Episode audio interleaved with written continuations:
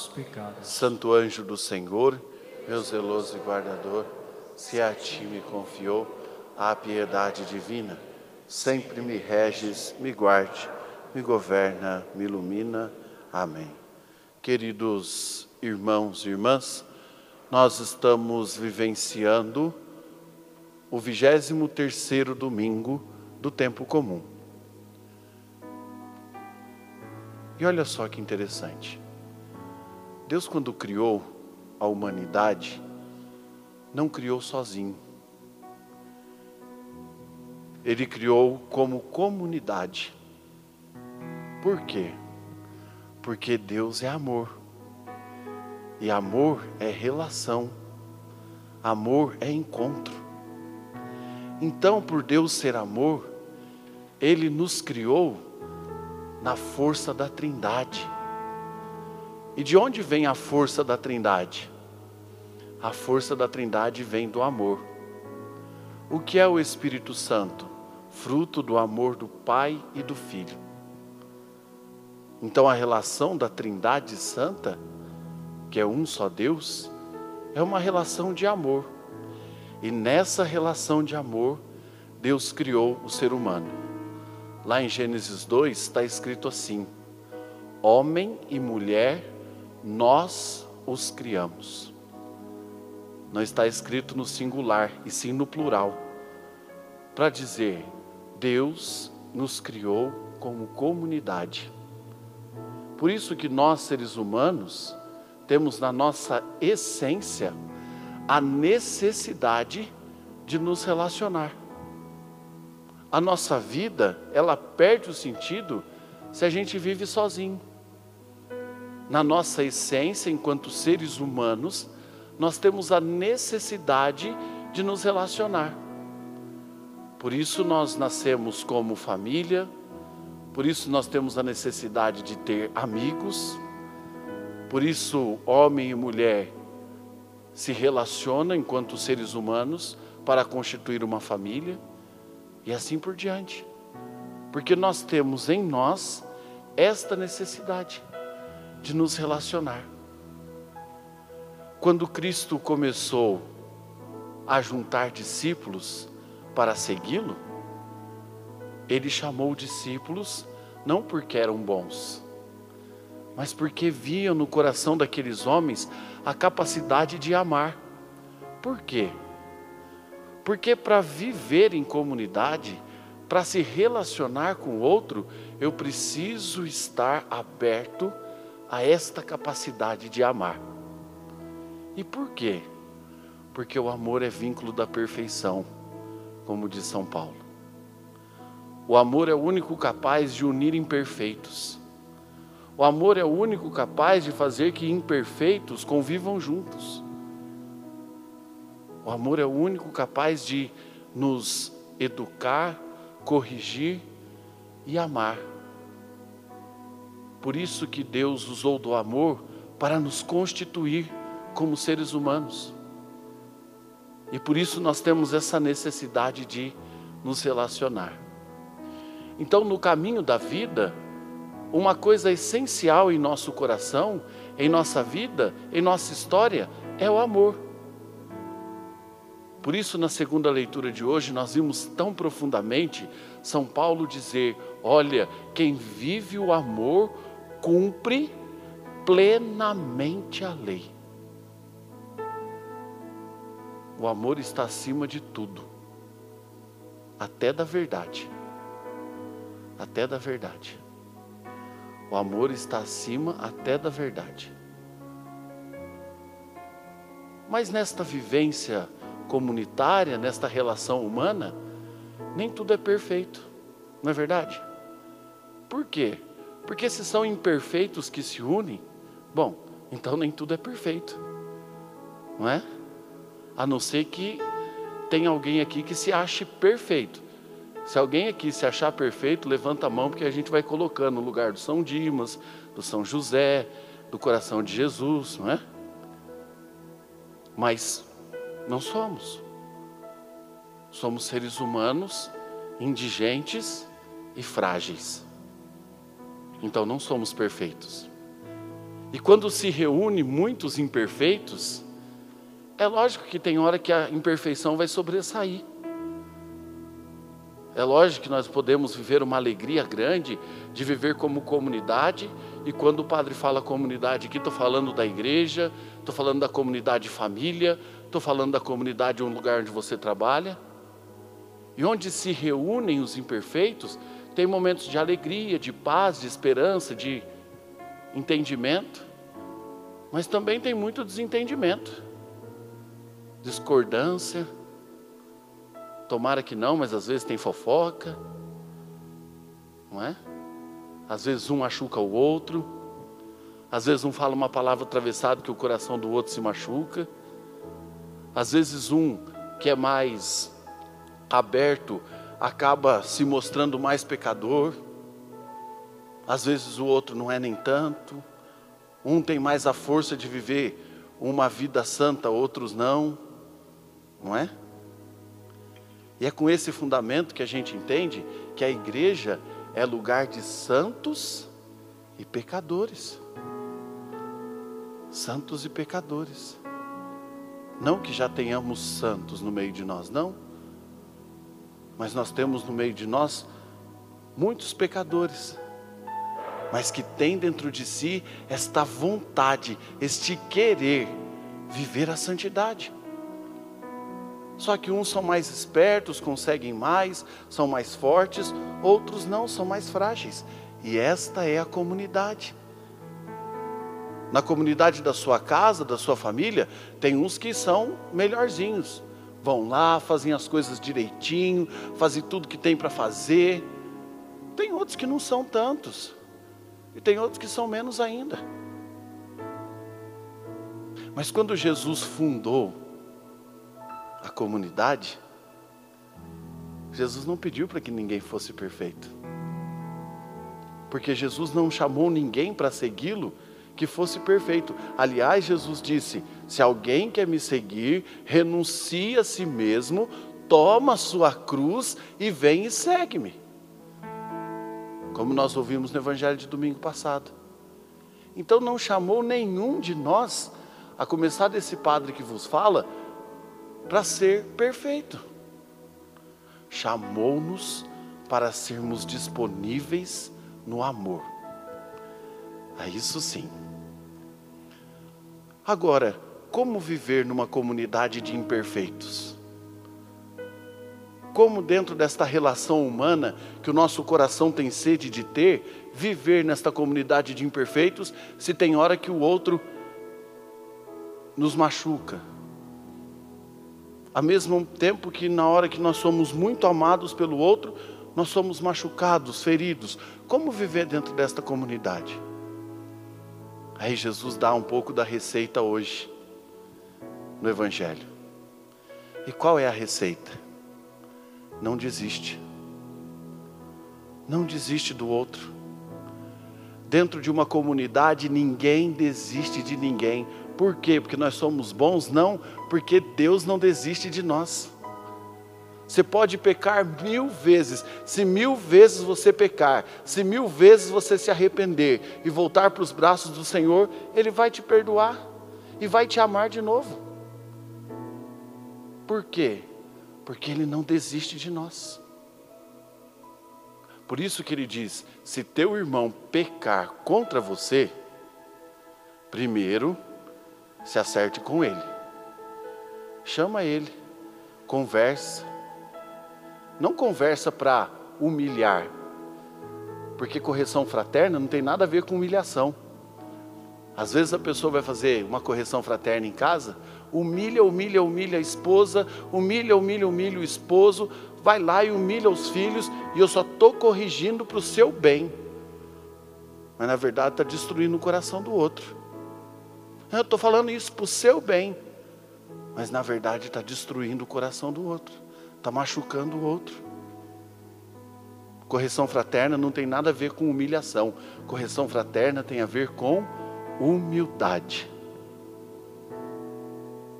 Vai sentar com outro. Vai conversar com outro. Vai mostrar para ele que o caminho que ele está tomando é um caminho que vai levar ele à morte. a perder a vida. É isso que Jesus está dizendo aqui. Se teu irmão pecar contra você, ou seja, se o pecado dele for público contra você, aí você chama ele, senta com ele e fala para ele: e aí, o que está acontecendo? Posso te ajudar? Está vendo o caminho que você está tomando? Vamos tomar um caminho diferente? Se ele não tiver ouvido, Aí Jesus diz: chama duas ou três testemunhas. Não é para sair fofocando para todo mundo. Falei que aquela pessoa lá não me deu ouvido, aquela pessoa não presta. Não. Não é para fazer isso. É para chamar duas ou três testemunhas, aqueles que também percebem a mesma coisa que você. Aqueles que também percebem que aquela pessoa está tomando um caminho que ela está se perdendo. E o que ela precisa, na verdade, é de ajuda. Então, se ele não te deu ouvido, vai lá, chama duas ou três testemunhas, senta com a pessoa e diz: Olha, eles também percebem a mesma coisa que eu percebo, que você precisa de ajuda. Correção fraterna não é para humilhar a pessoa publicamente, correção fraterna é para trazer a pessoa de volta no amor. Correção fraterna não é um ato para a gente mostrar que a gente é justo, é certo, é santo e o outro que se dane. Não. Correção fraterna é um ato de amor para trazer a pessoa de volta à vida. É um ato de amor. Mas se não der ouvido, dize-o à igreja. E por que que Jesus está dizendo isso? Porque naquele tempo assim era. Alguém que fazia, cometia um pecado contra o irmão, que não dava ouvidos até chegar nesse terceiro degrau de dizer à igreja, de dizer àquela comunidade, o que que eles faziam? A igreja era reunida em pequenas comunidades.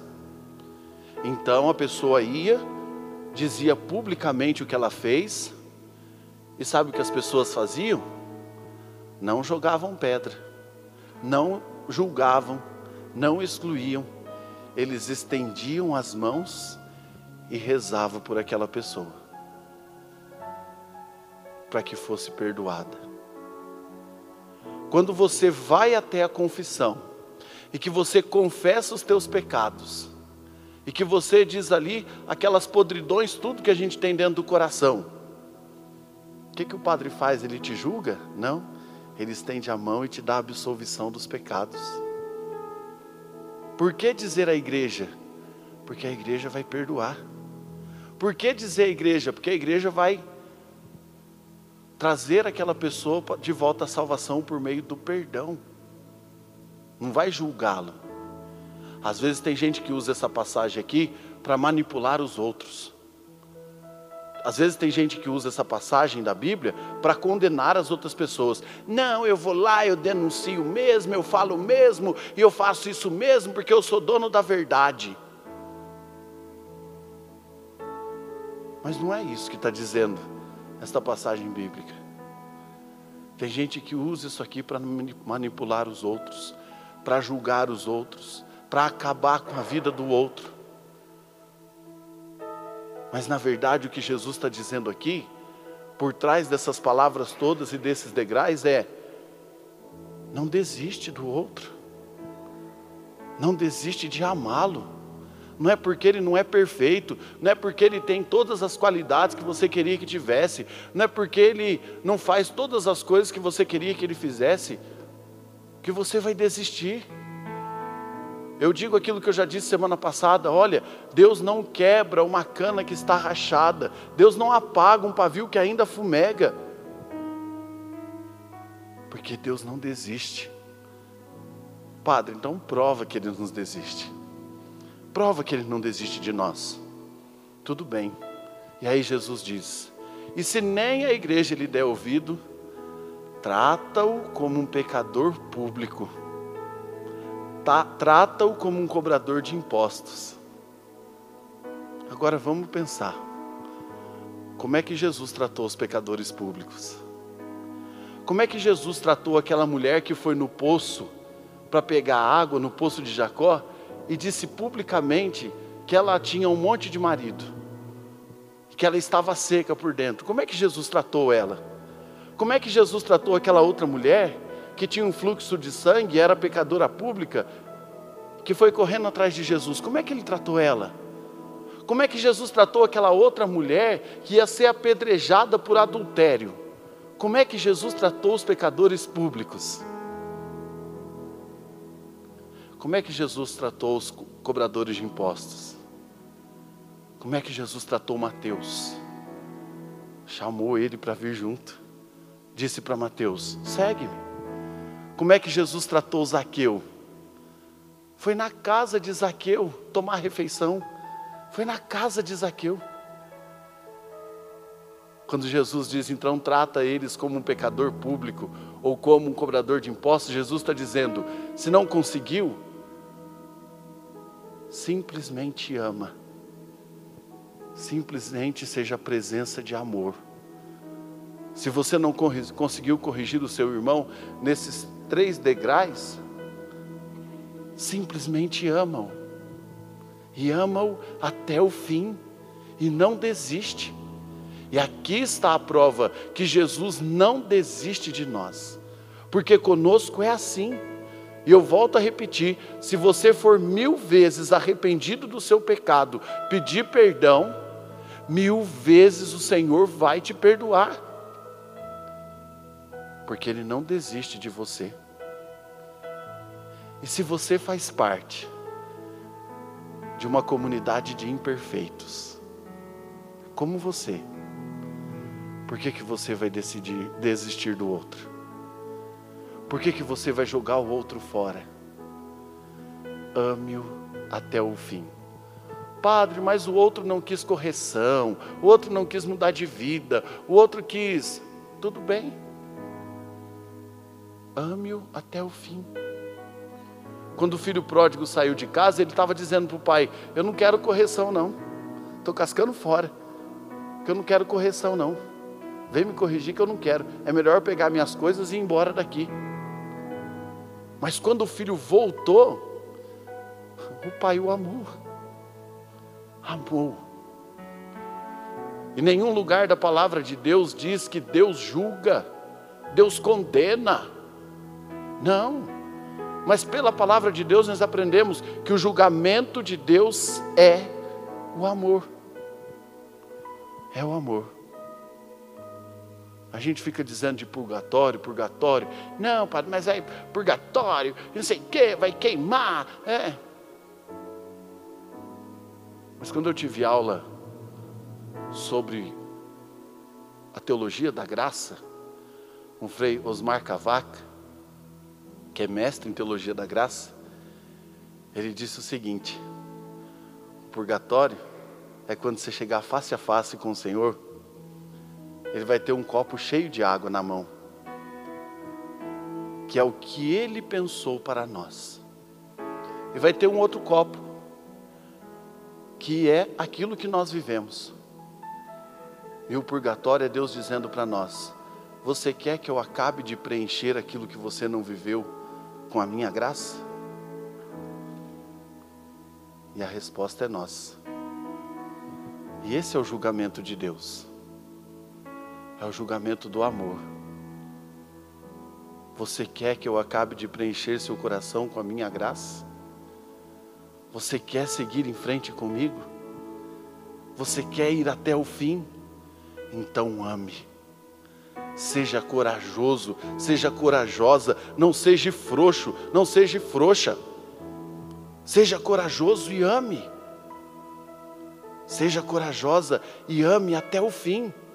É fácil? Não, mas ninguém disse que ia ser fácil. É fácil um barco entrar em alto mar e seguir em frente ao alto mar? Não é fácil, não. Se alguém achar que é facinho, não é não. Vem vento, vem tempestade, vem onda forte. Tem um monte de desafio para enfrentar. Mas por que, que o barco não desiste? Por que, que nós não desistimos de viver esta vida de amadurecer esta vida com o longo do tempo. E por que, que nós não desistimos de amar? Por quê? Porque é o amor de Deus que nos ama até o fim que nos impulsiona a ir até o fim, até o lugar onde Ele nos espera, para nos acolher e para nos amar. Deus não desiste de você, Deus te chama a segui-lo. Mas se eu quero seguir Jesus, se eu quero fazer parte da comunidade dos que são de Jesus, se eu quero assumir a minha identidade de filho de Deus, que lá no batismo eu fui constituído, eu preciso então escolher amar até o fim e escolher ser impulsionado por esse amor. Porque quem ama corrige, quem ama perdoa, quem ama começa de novo. Termino dizendo que certa vez, há pouco tempo, eu assisti um filme, há pouco tempo não, no começo da quarentena, final da quaresma mais ou menos, eu assisti um filme chamado Vendedor de Sonhos. Muitos já devem ter assistido esse filme. E lá no filme tem um cara que quer se, se matar e o outro que vai ajudar ele. E aí o cara começa a ajudar ele, tal, tal, tal. E no final ele diz: Mas por que, que você me ajudou? E aí ele disse assim: Eu não posso mudar o seu passado aquilo que você fez, aquilo que você deixou de fazer, se você agiu certo, se você não agiu, se você deixou ser impulsionado pelo amor, se não deixou, se você foi ferido por amor, se você não, feri, não se feriu. Eu não posso mudar o seu passado, mas eu te dou uma vírgula para você começar de novo. Viver esse amor que nós aprendemos na liturgia de hoje não é deixar para trás ou não é querer apagar aquilo que você viveu. Você não vai conseguir, você vai ficar louco se tentar fazer isso. Ah, vou pagar tudo que eu vivi. Você vai ficar maluco. Deus não muda o seu passado, mas Deus te dá uma vírgula para você transformar o presente. E essa vírgula que Ele te dá se chama amor, para você transformar o agora. Convido você a colocar a mão no teu coração, fechar os seus olhos e rezar com o Senhor. Nesta noite de domingo, Senhor, nós nos colocamos em tuas mãos. O Senhor nos chama a segui-lo, porque Ele não desiste de nós. Eu não sei como veio até aqui a sua história, até essa missa, até esse momento, até o momento que você entrou à igreja. Eu não sei o que você viveu até aqui. Talvez você esteja machucado, ferido. Talvez você tenha vivido dificuldades. Talvez você tenha vivido momentos que mentiram para você. Talvez você se doou no amor às pessoas e simplesmente te feriram. Talvez você foi julgado por pessoas, ouviu palavras que te machucaram. Talvez você teve encontro com irmãos que pecaram contra você.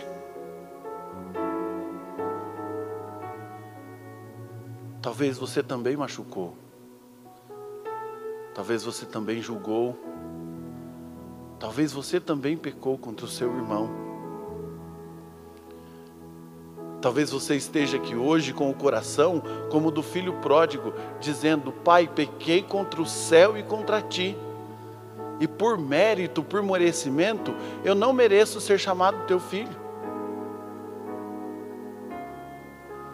Mas aceita-me de volta no seu amor. E Deus diz para você: Eu não desisto de você. Mas vai não peques mais. Vai não viva mais esse desamor. Vai não se machuque mais volta para o meu caminho, porque eu quero te amar, eu quero te dar amor, eu quero encher o seu coração desse amor. Volta, volta porque Deus te espera, Deus não te julga, Deus te ama. Mas ensina-nos também, Senhor a amar o nosso próximo, a não desistir dos nossos irmãos, a não desistir das pessoas que o Senhor nos deu para conviver, a não desistir das pessoas que o Senhor nos deu para amar, até aquela, Senhor, que já nos feriu, que já nos machucou, até aquele irmão, Senhor, que nós já pensamos em desistir dele, em desistir dela.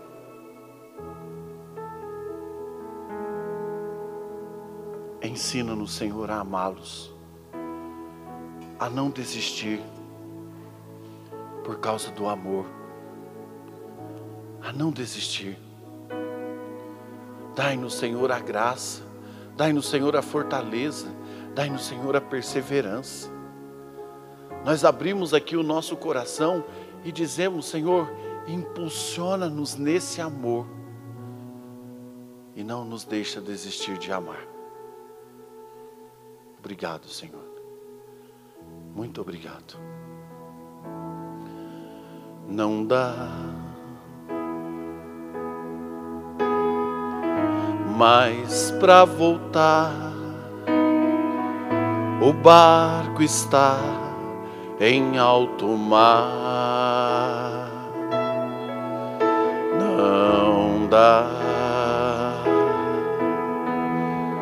mas para voltar o barco está em alto mar. Não dá mais para negar. O mar é Deus e o barco sou eu e o vento forte que me leva para frente é o amor de Deus. Não dá mais para negar. O mar é Deus e o barco sou eu, e o vento forte que me leva para frente é o amor de Deus. Glória ao Pai, ao Filho e ao Espírito Santo. Como era no princípio,